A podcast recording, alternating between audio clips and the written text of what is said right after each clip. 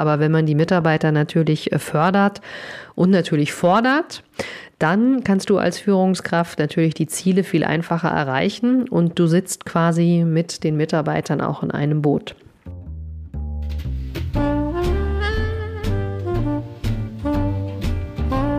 Stellst du dir die Frage, warum du deinen Job machst? Bist du auf der Suche nach Passion und Leichtigkeit? Suchst du Erfolg und Freude bei deiner Arbeit? Wir reden über alles, was uns im Job motiviert und erfüllt. Im Passion at Work Podcast von Dr. Silvia Schäfer.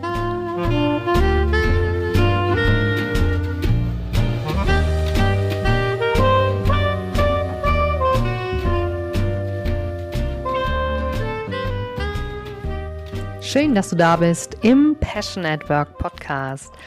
Ja, ich bin ja Professional Speaker und liefere dir knackige Impulse und erprobte Strategien, damit du selbst, aber natürlich auch dein Team in den Flow kommt.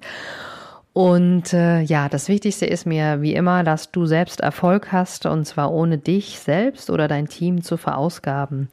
Und heute soll es mal um das Thema Servant Leadership gehen, denn da werde ich auch immer wieder gefragt, ey Silvia, was ist das denn genau und wie kann man das äh, leben? Servant, man dient irgendwie jemand und das bekommen die gar nicht so richtig zusammen. Und dann habe ich mir gedacht, das ist ein gutes Thema, da will ich heute mal einfach drüber sprechen.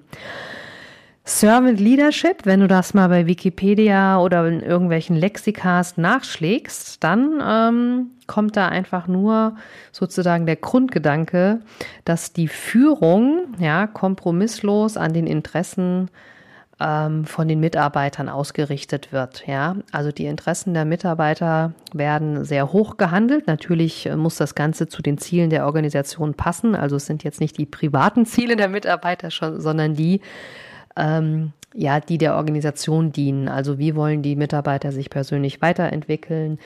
Welche neuen Aufgaben wollen sie annehmen? Welche Herausforderungen sehen sie? Wie sind sie bereit, auch weiter zu wachsen und äh, Verantwortung und Führung zu übernehmen? Und ich habe das letztens auch mal ähm, in der Keynote Speech äh, verarbeitet, das ganze wunderbare Thema Servant Leadership. Und ich, ich höre immer so, ja, das geht bei uns nicht. Wir haben nicht so viel Geld für Weiterbildung und wir können auch nicht jetzt da sozusagen den Himmel auf Erden holen, ist ja eigentlich überhaupt gar nicht nötig aus meiner Perspektive. Denn äh, ja, wie du bestimmt weißt, ich bin ja schon länger als Agile Coach unterwegs, ähm, habe früher sehr viel Scrum-Projekte gemacht ähm, und auch äh, ja mit, mit Kanban Prozesse optimiert. Und äh, Agile Coach sozusagen. Äh, das ist jetzt nicht das gleiche wie ein Scrum Master, aber ist doch ein bisschen ähnlich.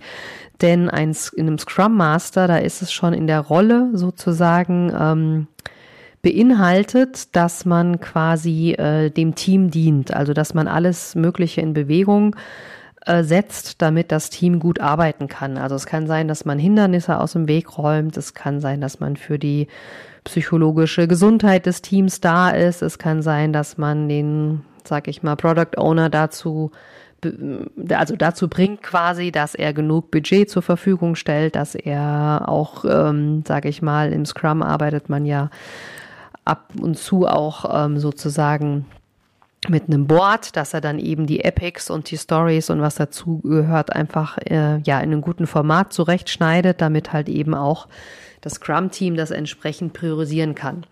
Also äh, Long story short, sozusagen, ähm, als agiler Coach ist es natürlich so, dass du eben gerade diese Hindernisse aus dem Weg räumst und dass du auch einfach schaust, ähm, wie können sich die Mitarbeiter dahingehend entwickeln, dass sie selbst ihre Aufgaben gut erledigen können, ja.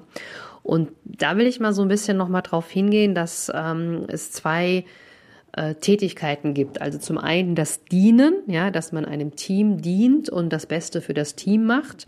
Und dann natürlich aber auch die, die Führungskomponente, dass man natürlich das Team auch führt, indem man eben auch äh, Führungstechniken anwendet, ja.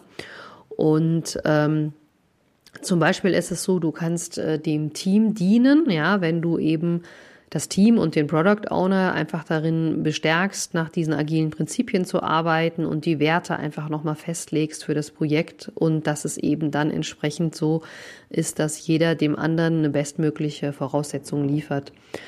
Gleichzeitig ähm, beim Führen ist es natürlich so, dass du dann halt auch die ganzen Führungsprinzipien auf agilen Werten beruhen lässt und dich natürlich nach denen entsprechend auch ähm, ja, organisierst entsprechend.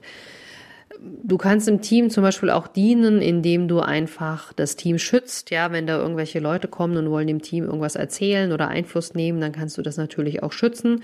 Kannst natürlich auch die Stakeholder, die um das ganze Team drumherum sind, ähm, aufklären, wie arbeiten die denn, warum brauchen die denn eben diese Ruhe oder warum arbeiten die jetzt agil. Ne? Sie könnten ja auch nach Wasserfall arbeiten. Also das sind alles Aktivitäten, die dazu dienen, dass das Team halt gut arbeiten kann.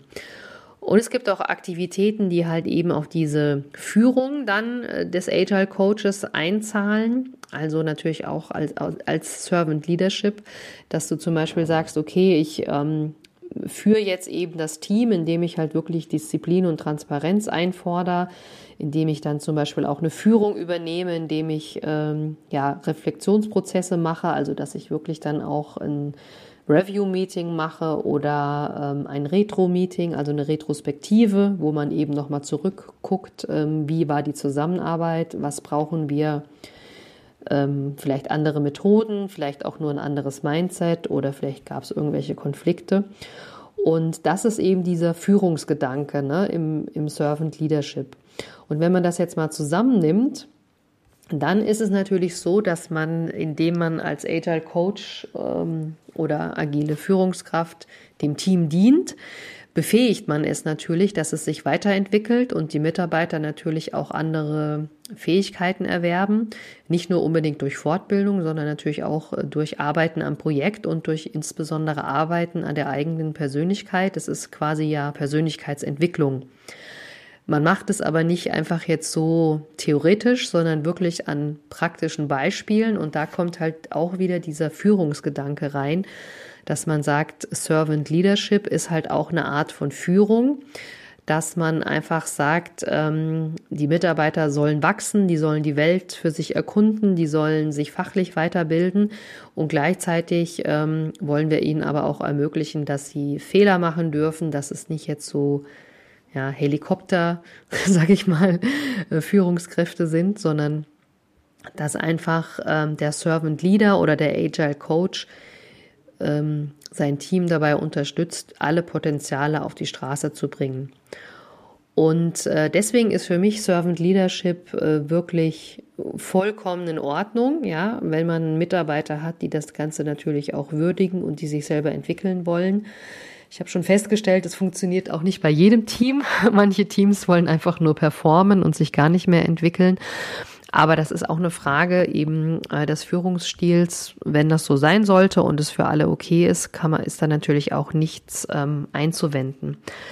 Aber für mich ist sozusagen äh, Servant Leadership äh, eine super gute Möglichkeit, um auch die Mitarbeiter so ein bisschen aus der Reserve hervorzulocken und natürlich auch, um eine gewisse Abwechslung im Team zu haben, so dass die Mitarbeiter auch mal die Chance haben, vielleicht auf ähm, Gebieten, wo sie eigentlich nicht Experte sind, auch mal reinzuschnuppern und zu gucken, ist das was für mich, ist das nichts für mich, was macht das mit mir, ja.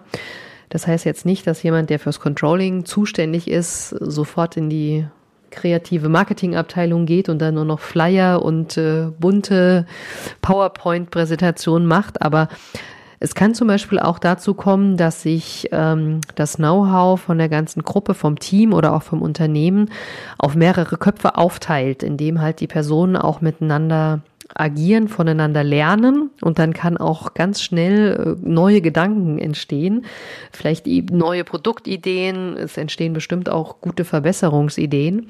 Und deswegen finde ich Servant Leadership so klasse. Ja, es hat auch, wie gesagt, wenig damit zu tun, dass man jetzt die ähm, Interessen der Mitarbeiter über allem anderen stellt, aber wenn man die Mitarbeiter natürlich äh, fördert und natürlich fordert, dann kannst du als Führungskraft natürlich die Ziele viel einfacher erreichen und du sitzt quasi mit den Mitarbeitern auch in einem Boot. Und ja, aus meiner äh, Erfahrung heraus ist es natürlich so, dass ähm, ich damit bisher immer sehr, sehr gut gefahren bin. Also ich habe mich dann immer sehr äh, gefreut, wenn ich gesehen habe, dass die Mitarbeiter mutig sind, auch mal neue Aufgaben angehen, dass sie nicht mehr so viel Angst haben, auch Fehler zu machen. Und äh, das ist natürlich dann eine super Motivation für dich als Führungskraft, das vielleicht einfach mal auszuprobieren und einfach mal zu schauen, was passiert, wenn ich mit dem Gedanken des Servant Leaderships oder wirklich als Agile Coach in eine dienende Rolle schlüpfe und einfach schaue, was kann ich super cool für mein Team machen. Genau, also ich kann das dir nur empfehlen. Ähm, gerne lass uns da auch mal drüber diskutieren. Vielleicht hast du andere Erfahrungen gemacht, äh, vielleicht hast du auch ganz andere Herausforderungen, aber ich würde mich freuen, wenn du beim nächsten Mal wieder mit dabei bist.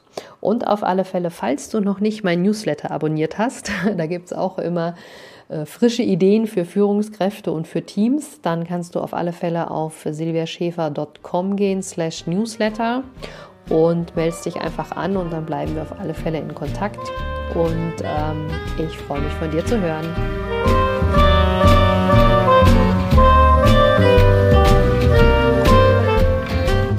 Genieße deinen Job und deinen Erfolg. Wenn du die Impulse umsetzt, dann hast du persönlichen Erfolg und mehr Leichtigkeit im Job. Viel Spaß beim entspannt erfolgreich sein wünscht dir deine Silvia.